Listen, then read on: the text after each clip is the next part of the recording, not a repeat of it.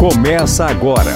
Fica a dica com Isabela Lapa. O carnaval está chegando e eu já comentei aqui no Fica Dica sobre as maneiras de se informar sobre a programação. Uma delas, o site oficial da Prefeitura, o portal Belo Horizonte, e a segunda, o BH Dicas. A Virgínia preparou uma tabela completa com os bloquinhos e com certeza vai te ajudar demais a organizar os seus dias. Aqui quero deixar algumas sugestões para que você viva o carnaval com segurança. A primeira é pensar em roupas e calçados confortáveis.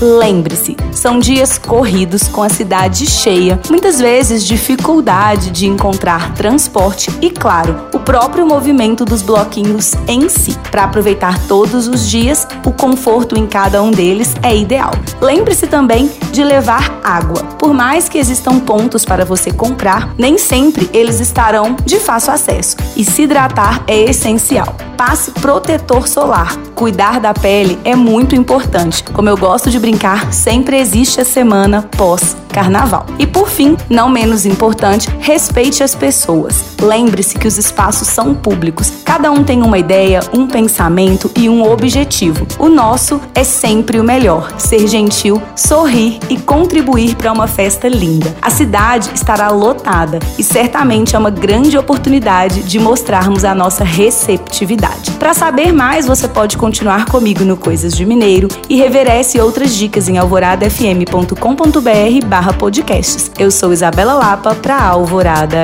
FM.